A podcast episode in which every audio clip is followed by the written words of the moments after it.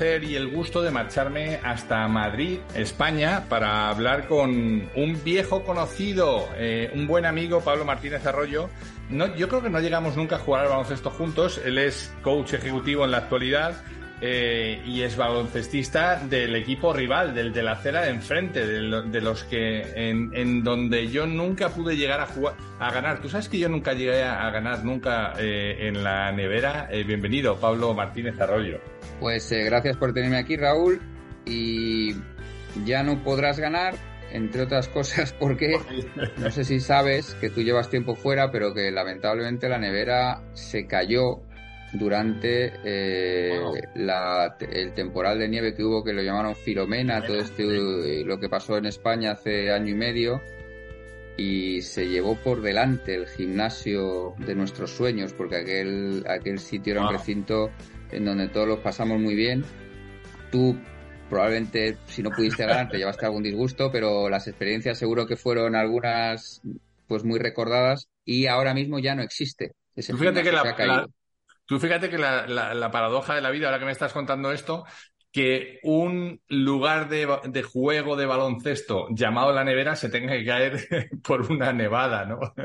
Una nevada, sí, no, no, eh, fue un, momento de esos, bueno, que, nunca piensas que va a pasar y, mira, y sucede. Bueno, el, otro, el equivalente en mi caso fue eh, cuando vi la imagen de la ciudad deportiva tirada por una grúa, ¿no? Y fue como, wow, ¿no? Estos sitios donde donde hemos dejado tantos recuerdos. Oye, Pablo, yo eh, te quiero agradecer el tiempo que, vamos a charlar. Eh, me gustaría que, charláramos un poco de esto, ¿no? Un poco de, deporte, un poco de empresa, un poco de liderazgo, un poco mm, eh, de, cómo está cambiando el mundo del liderazgo también con las generaciones nuevas. Tú vienes trabajando con líderes desde hace unos cuantos años en tu rol como coach ejecutivo y estás viendo cómo estas nuevas generaciones también se están incorporando. Ambos tenemos familia eh, e hijos que, también nos están enseñando un poco. Em, ¿Qué cosas están cambiando en el liderazgo moderno de las que nosotros podamos utilizar todavía los valores del baloncesto? Pues es una pregunta para empezar así que... Sí, a bocajarro, ¿no? Se me acaba de ocurrir, Sí, sí, ¿eh? ¿no? Que hay que extenderse. Yo, yo creo, Raúl, tengo la sensación de que el liderazgo no cambia mucho porque bueno, pues me he dado cuenta por la experiencia que he ido viviendo eh, estos años eh, en el mundo ejecutivo, que al final hay, ciertos rasgos de nuestra personalidad que predicen un poco más ese liderazgo y que esos siempre están metidos en nosotros porque, bueno, pues la personalidad es muy biológica y se va pasando, eh, ¿no? La pasamos de forma genética.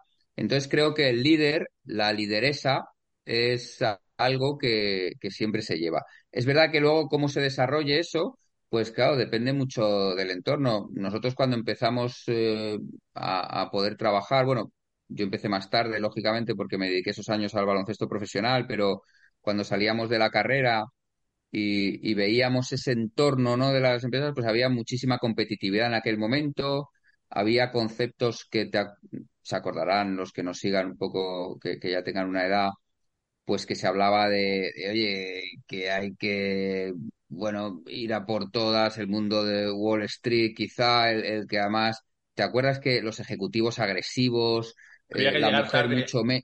Había que llegar tarde a casa para demostrar que había, había que llegar tarde a casa, la mujer mucho más eh, fuera de, ese entorno directivo, ¿no? Donde, bueno, todo eso ha cambiado. Entra, por ejemplo, eh, un factor clave, que es el mundo del liderazgo femenino, que creo que es mucho más inteligente, mucho más, eh, mucho más amable, mucho más cordial.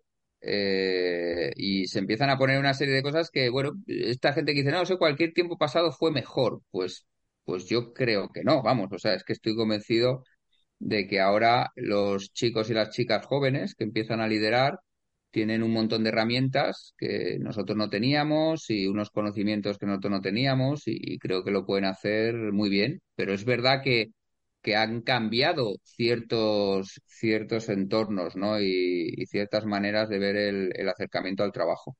Pablo, ¿están sobrevalorados estos conceptos del sacrificio, del esfuerzo, de la dedicación, de, ¿no? de, intentar hacer las cosas bien, de esa última milla, ¿no? de la esa milla extra eh, que, que, se nos pedía en el deporte? Eh, y que a mí tanto me ha ayudado en el mundo de la empresa, pero ¿no crees que hoy estamos como un poco más, eh, o igual es un cliché, ¿no? Esto de que con los jóvenes son más flojos. Yo luego te daré mi opinión, pero te pregunto a ti. Bueno, es que estás preguntando a una persona que siempre lo pasó muy mal con, con todo este concepto del sacrificio y del esfuerzo y todo eso, ¿no? Porque realmente, bueno, pues, pues, no lo llevaba yo de serie. Entonces creo que la gente hace de su necesidad virtud. Cuando alguien es, eh, es una persona, pues probablemente que está muy orientado a, tener que hacer muchas cosas, a, a no parar de moverse, a, ser muy, pues eso, muy extrovertido, muy dinámico, lo que trata es de que el resto del mundo entienda que esa es la manera de ser correcta, porque le viene muy bien, ¿no? Entonces, eh, bueno, pues yo dentro de, ese entorno lo pasaba mal, porque soy una persona lenta de manera de ser, que no, que no me encuentro demasiado a gusto teniendo que dinamizarme todos los días a tope, que me gusta estar bien conmigo mismo, tranquilo, y que todo ese tema de no parar, de, de de trabajar 24/7, de, de, no poder hacer nada más que, esfuerzos y tal, no, nunca ha ido mucho conmigo. Entonces, lo he pasado muy mal porque he pensado que había algo mal en mí durante mucho tiempo. Digo, pues soy un poco vago, soy una persona que no... Y, luego, pues me he dado cuenta que no, que, realmente... Lo que te, diste cuenta es que habías nacido muy pronto, que tenías que haber nacido más ahora. Bueno, no sé, pero que, que, cada uno tenemos nuestro puesto en el campo, ¿no? En el equipo que, hay un puesto para nosotros y que realmente todos podemos formar parte de un equipo. Lo que pasa es que hay que entender, y mira, hay, algo que manejo últimamente mucho y que a ver si tú lo compartes conmigo. Y es que durante nuestra época y todavía ahora se dice que es fundamental salir de tu zona de confort para, para mejorar. Y un psicólogo que es socio mío ahora en, en, un proyecto y, que me ha enseñado mucho estos años, hemos empezado a pensar, digo, oye, esto de salir de la zona de confort no será un problema. Y entonces escuchamos a alguien decir y, nos lo hemos quedado que dicen, no, mira, lo interesante no es salir de tu zona de confort. Lo interesante primero es conocer cuál es tu zona de confort y tratar de ampliarla. O sea, lo, inteligente es precisamente funcionar lo máximo posible dentro de tu zona de confort, porque es lo que te da control, lo que te da eh, eficiencia en el proceso, lo que hace que, que el trabajo que hagas realmente sea eficiente, porque estar todo el rato fuera de, tu, de tu zona de fortalezas es como pelearte contra la ola, ¿no? Todo el rato. Entonces creo que, eso es un es algo que no compensa. Entonces, oye, pues a los que sean muy sacrificados, que hagan un trabajo muy sacrificado, pero a los que no lo son, pues que busquen la manera inteligente de resolver los problemas sin tanto sacrificio, porque es que si no lo otro va a ser peor para ellos y para para su entorno. Me, me, quedo con las dos cosas que nos has dejado en esta respuesta, ¿no? Una es, efectivamente, todo el mundo cuenta, no hace falta tener, o no un perfil es mejor que el otro necesariamente. Y dos, y no estaba preparado, te lo prometo. Dos, yo tengo aquí esta frase que dice que la vida empieza eh, cuando acaba tu, tu comfort zone, ¿no? la vida empieza cuando, en los límites, ¿no? En el final de tu zona de confort. Eh, y sí, me, pedía esa opinión. Eh, yo creo que mm, yo creo que no es necesario salir de la zona de confort si no estás eh, con, con, ganas de, de, pasar un mal rato. Pero también que cuando tú pasas esta zona, esta, esta, rompes o te sales fuera de esta zona de confort, el ser humano inmediatamente la incluye dentro de lo que es tu zona de confort. O sea, yo siempre les digo a mis hijos cuando nosotros marchamos a República Dominicana, eh, de repente fue salir de una zona de confort como la española, la vida del barrio y tal y cual, pero claro, eh, tres meses más tarde, República Dominicana era nuestra zona de confort. Y eso mismo, nos pasó en México y eso mismo nos pasó en Estados Unidos. Por tanto, lo único que hemos hecho es ampliar muchísimo la zona de confort, de manera que allá donde vayas te sientes en casa, ¿no?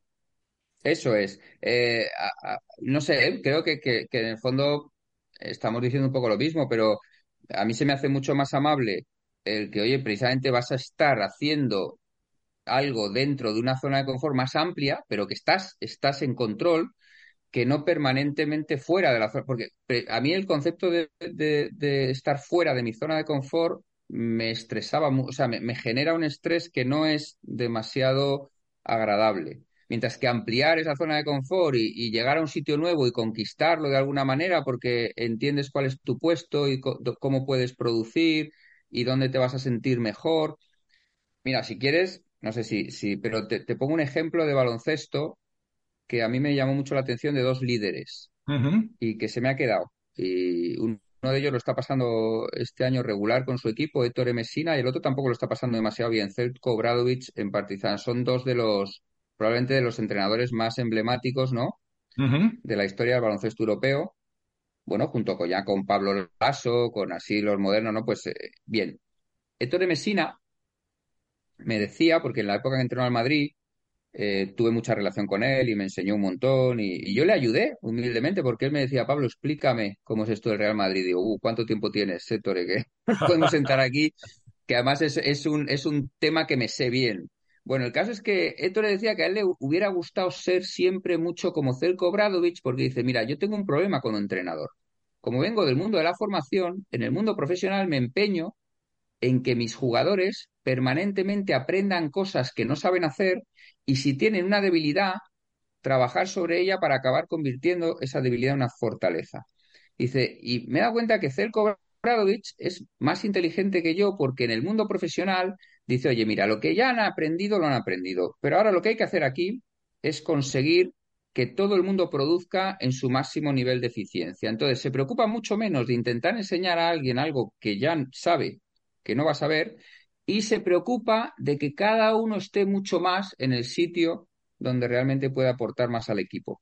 Bueno, a ver, yo creo que nada es tan extremo como una cosa o la otra, ¿no? Pero lo que Héctor él mismo se, echaba encima es, joder, me empeño en que Felipe Reyes acabe tirando por la izquierda, o sea, tirando ganchos con la izquierda, y Felipe Reyes se me revuelve porque dice, oye, es que yo, a mí me pagan por meter muchos puntos y por hacer cosas y tal, y por jugar minutos y porque el equipo gane haciendo lo que sé hacer cada vez mejor. No sé si. Entonces ahí estoy, completamente de acuerdo. De hecho, has, descrito en el mundo profesional eh, los, los, dos enfoques que yo también he vivido. Uno es el latino, el europeo, el español, podemos decirlo, ¿no? De, oye, em, las notas en el colegio, tienes que sacar en todo cinco. cinco técnicamente significa que te sepas la mitad del temario un 5. Eh, pero sácame en todo 5. Oye, yo no querría estar con un médico, macho, que, cuyo, cuya nota final hubiera sido un 5, ¿eh? porque tengo el 50% de posibilidades de que me opere bien o que me opere mal, ¿no? Entonces, eh, pero este es, esta es la, la, historia, ¿no? Entre, eh, entonces, aquellas cosas en las que eres malo, intenta mejorar a, un, a costa de en donde eres bueno que bajes un poco. Esta es una, una, una idea. Y la otra es esta, que es muy de, muy anglo, que es, oye, en aquello que eres malo, si no es crítico para tu trabajo, olvídate. O sea, si votar con la izquierda, pues coño, ¿cuántas veces vas a votar con la izquierda en, una, en un partido? Ahora, en donde eres bueno metiéndolas para abajo con un tipo de 2-10 delante, mmm, síguelo haciendo, ¿no? Y entonces vamos a potenciar eso para que seas el tipo que mejor danquea delante de un 2-10, ¿no? Entonces, eh, es, curioso que ese, que enfoque y me gusta mucho, no sabía la historia de Ettore y de, y de Zelko pero ya me, lo ya, me lo he apuntado, ¿no? Qué bueno. Sí, eres muy autocrítico, Ettore, con consigo mismo y su manera de liderar.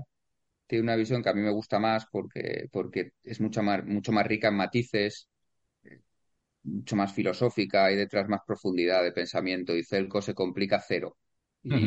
y yo creo que seguirá sin complicarse y lidera de una forma mucho más natural. Es que no pierde ni medio minuto en las cosas que, que no van a enfocarse hacia el objetivo que es ganar el, partido. es ganar el partido.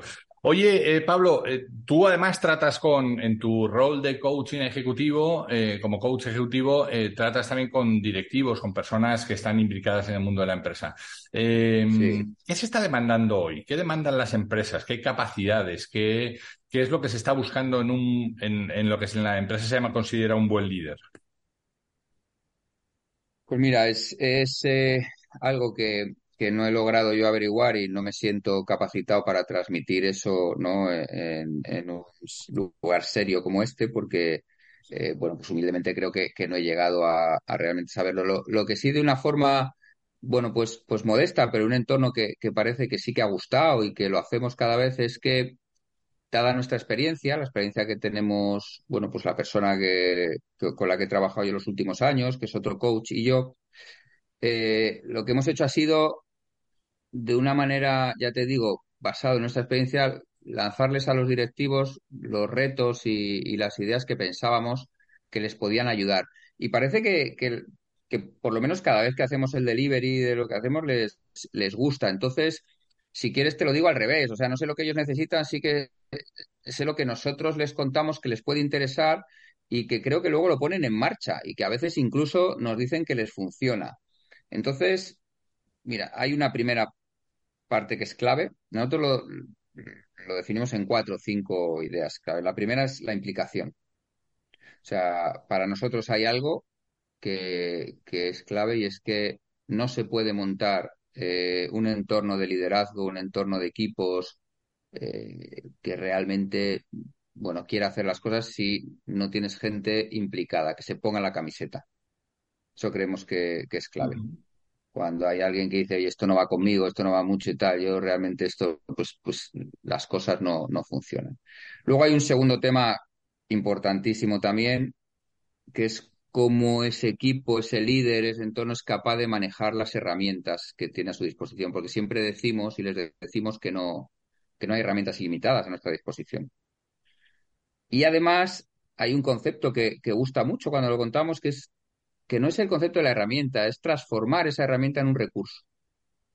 Porque, bueno, pues muchas veces la gente se compra un Apple y dice, bueno, ¿y ahora qué hago yo con esto? ¿Sabes? Es que no, o sea, es importante no es tener un Apple, lo importante es saber manejarlo y, y, decimos además que cuando les pedimos, oye, ¿y cuál es la herramienta más importante que tienes a tu disposición? Y bueno, pues hay veces que la gente se complica un poco y te, pues es que es Pepe, Juan, es María, es, es, no, es Josefa, es, son tus personas. Y, y, eso, bueno, pues, pues están bastante de acuerdo con ese concepto. Luego hay un tercer tema importantísimo que es eh, pues, la diferencia entre objetivos y, medios, que parece que es una obviedad, pero que es que muchas veces no somos capaces de distinguir entre medios y, objetivos. Entonces convertimos, bueno, pues los objetivos en medios y al, revés. O sea, pero ¿para qué estamos aquí? ¿Para tener reuniones los lunes? No, estamos aquí para cumplir el valle, vale, pues si hay que tener reuniones los lunes las tendremos, pero si no, como si no hay que, ¿no? Siempre eso me ayudaba mucho. Me dice, Pablo, es que tú lo que quieres es que hagamos eh, todos los actas, ¿no? Muy bien, hacemos actas, pero joder, lo que habrá que hacer es vender, que las actas sirvan para vender. Y eso me, me, me abría mucho. Eso. Y luego la responsabilidad individual. Raúl, eso es, eso es un tema clave, porque ¿sabes una cosa que pasa? No sé si a ti te ha pasado, ¿eh? Cuando juegas en equipos, eh, en deporte se ve mucho, ¿no? Que parece que cuando juegas en un equipo todo el mundo dice, qué genial, juego en equipo porque así me quito la responsabilidad y la comparto. Y entonces tengo menos responsabilidad. Y nosotros lo que decimos y tratamos de decir es que si realmente el equipo quiere llegar a alto rendimiento, tiene que estar mediado por individuos más, o muy responsables individualmente. Es lo contrario, es decir, es que tú realmente al equipo le, le das confianza cuando el equipo nota que tú eres una persona que tienes esa responsabilidad y que asumes tu responsabilidad individual son un poco las cuatro ideas que, les lanzamos y que, bueno, las hacemos en, en, distinto, pues, a veces en, aula, otras veces en, el campo baloncesto, que se lo pasan fenomenal. Pero al final siempre, entonces, creemos que, que eso, ¿sabes lo que hace? Cuando esas cuatro ideas se ponen en marcha, generan un entorno de confianza.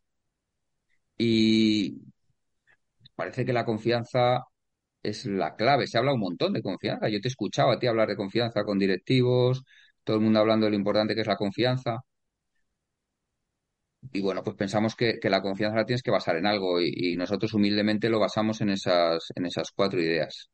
De las, de las cuatro me hablas de la implicación, ¿no? De esta, de este sentir la camiseta, llevarla, del dar un buen uso a las herramientas que tienes a tu alcance y no estar anhelando siempre eh, eh, eh, herramientas que no tienes, no confundir los propósitos con los medios, ¿no? Los objetivos con los medios y de la responsabilidad individual de las cuatro. ¿Cuál es la más difícil de, de, mm, de poner en una empresa si no se viene, si no vienen de serie? No decirte, pero yo creo que, fíjate, la responsabilidad individual es algo que, que viene mucho con nosotros. Creo que, que eso, pues, de hecho, ahora que estoy estudiando mucho temas de psicología y de predicción del comportamiento con este psicólogo del que te he hablado, eh, es un rasgo, ¿no? De, de los cinco grandes, ¿no? Esa responsabilidad. Entonces, hay gente que, bueno, pues es más responsable o menos de, de una forma natural. Eh, y, y lo mismo creo que, pasa un poco también con la implicación, que, hay gente que, tiene más, bueno, pues, pues capacidad o, posibilidad de implicarse de, y otros que, bueno, pues que les cuesta más y, el, uso de las herramientas y, los objetivos y los medios, creo que eso sí que está al alcance de cualquier persona desde el, minuto uno, es ponerse a pensar en ello ¿no? Y ahí sí que no hay muchas excusas, porque es verdad que, oye, pues alguien un poco más retraído, alguien más, pues le cuesta un poco a lo mejor más implicarse, un equipo, no todo el mundo está súper feliz de tener que trabajar en un entorno de equipos, porque su personalidad no va con ello, pero sí todo el mundo puede hacer una reflexión sobre la base de ver, oye, ¿qué me piden? ¿Cuál es el objetivo de, de- que tengo que conseguir y, y qué medios tengo a mi disposición? Eso sí que está al alcance de todo el mundo. Y la otra, el tema de- del uso de las herramientas y de ser capaz de, de- de- no solo las herramientas más duras, ¿eh? Yo creo que hay, que hay herramientas más blandas que, que también podemos eh, transformar en recursos. Por ejemplo, los niveles de, relación con los demás, la manera en la que nos relacionamos, todo eso le podemos dar una vuelta y, Fíjate que salvo, salvo mejor eh, opinión de tu parte, yo lo pongo en dos planos distintos, ¿no? Yo, yo, tal y como me lo estás contando, yo veo que, por ejemplo, el manejo de las herramientas o de los recursos eh, y, entender bien el propósito, esta distinción entre los objetivos y los medios, están en, en el sabe eh, o puede, ¿no? Si no sabe, yo le enseño, si no puede, yo le ayudo. Pero, mano, el tema de la implicación y el tema de la responsabilidad, eso se le quiere, ¿eh?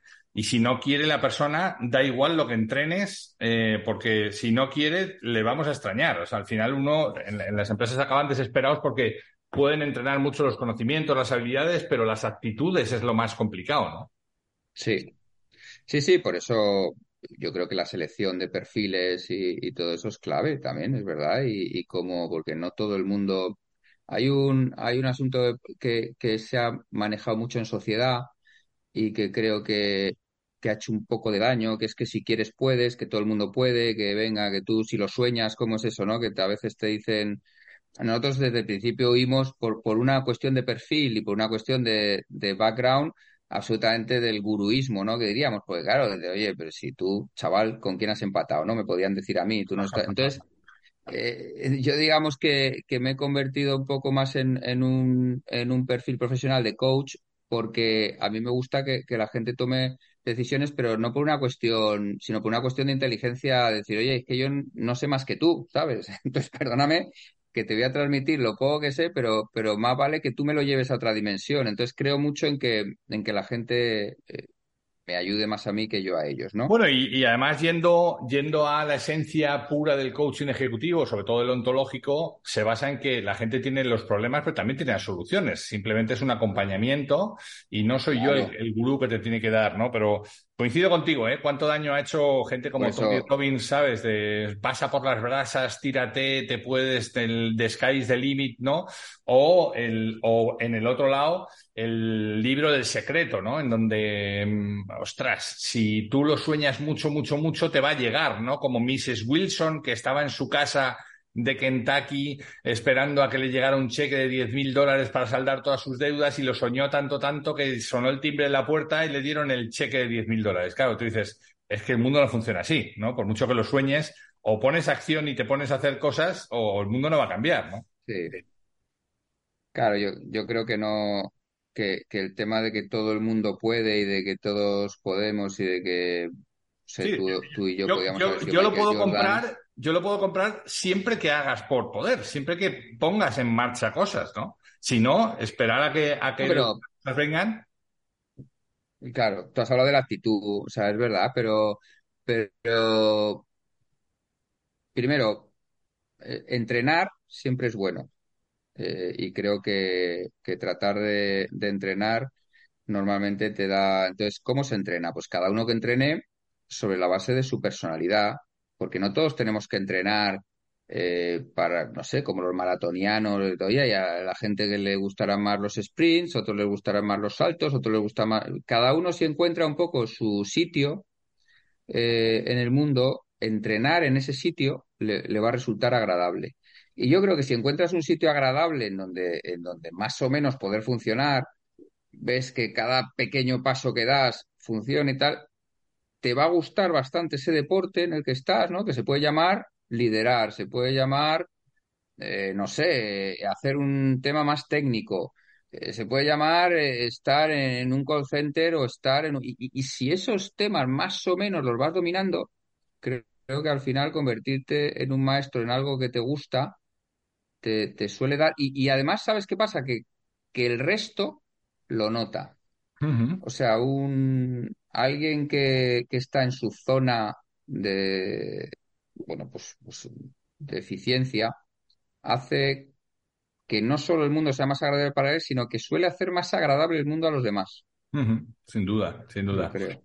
Sin duda. Oye, déjame, no te quiero robar mucho, mucho tiempo, pero mm, no, tampoco quiero eh, irme sin hablar de las generaciones, ¿no? Y de cómo las generaciones nuevas que están llegando, eh, como las que nos sustituyeron en el mundo del deporte, están trayendo nuevos drivers, nuevas formas de pensar al mundo de la empresa, ¿no? Em, ¿Qué te dicen los directivos cuando te juntas con ellos sobre cómo hay que gestionar a las nuevas generaciones? Pues ya te vuelvo a decir, fíjate, em, estamos trabajando en universidades y, es curioso porque las universidades tienen, tienen su personalidad también. Están, están atrayendo diferentes tipos de perfiles según lo que tú comunicas al mercado, que supongo que pasará lo mismo también en las empresas, pero bueno, yo este último año y pico eh, he trabajado más en entorno universitario que de empresa, pero lo que, lo que sucede es que hay bueno, pues ciertas universidades que dicen, oye, es que tengo un perfil de, futuro directivo o directiva súper competitivo. Y, son chicos o chicas muy competitivos. Y resulta que es un tipo de, de universidad que atrae ese perfil. Y en cambio otros que están un poco diciendo, oye, es que aquí nos viene la gente que es bueno, demasiado familiar, que no se atreven tanto, que son, y entonces los nuevos directivos es que son un poco más pacatos y, o directiva, vamos, si no van a ser capaces de tener tanto empuje, y, y fíjate, no es tanto el que eso pasa, sino que es la empresa en la que, en, a la que les están llamando, ¿no? Que significa esa universidad o sea, yo no creo, Raúl, pero vamos, de eso tú sabrás más que yo, que, esté cambiando mucho el, ser humano. Creo que no. O sea, lo que está cambiando eh, probablemente es eh, las herramientas que tenemos a nuestra disposición, ¿no? La tecnología es verdad que ha cambiado, todo, pero yo creo que nuestra personalidad no, no es que esté cambiando mucho, sino que simplemente ahora pues tenemos que adaptarnos a un, a un nuevo entorno y para eso valdrán más unos perfiles que otros. Pero yo creo que seguimos siendo, o sea, si, si a ti y a mí con 23 años nos, llegan a dar un móvil o hubiéramos vivido con un móvil o hubiéramos vivido en las redes sociales y tal, pues, pues bueno, seríamos los mismos, pero dentro de ese, de ese entorno que viven los chavales. O sea que. Cosa, cosa que, ya no vamos. Cosa que ya no vamos a saber nunca, porque Claro, eso no lo vamos a saber, pero dice, no, es que éramos mucho mejores nosotros, se oye, ¿no? Pues yo creo que no, éramos iguales sin móviles.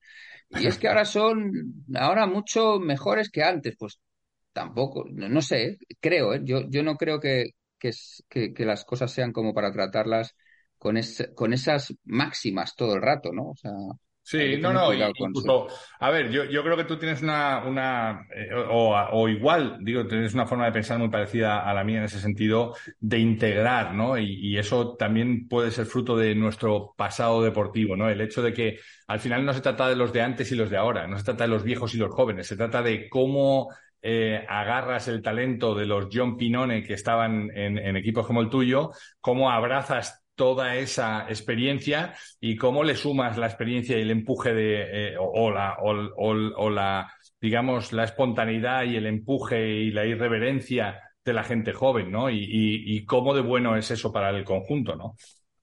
Sí, sí, sí, sí, de acuerdo contigo, pero que, bueno, te, no sé si, si, si esto eh, te lo he contado ya, ¿no? Pero ah, la persona que me, que me enseñó eh, el coaching, que es la persona que además yo creo uno de los pioneros del coaching en España, Chema Buceta, que, es un catedrático de psicología de la UNED, pues eh, siempre él decía un poco, ¿no? El, algo que, que yo creo que es importante traer aquí, oye, es que lo que ha pasado ya está, es decir, la gente que se queda un poco pensando que lo anterior era lo bueno y tal, vive un poco el momento, mira las cosas buenas que hay ahora y evidentemente, ¿qué pasa? Que fíjate, a mí sí que hay una sola cosa que, que me gustaría que, que, los nuevos ¿no? directivos o directivas hubieran vivido y, y, que a lo mejor alguno de ellos todavía quiere vivir, ¿eh? que es cómo era el tema de tener que estar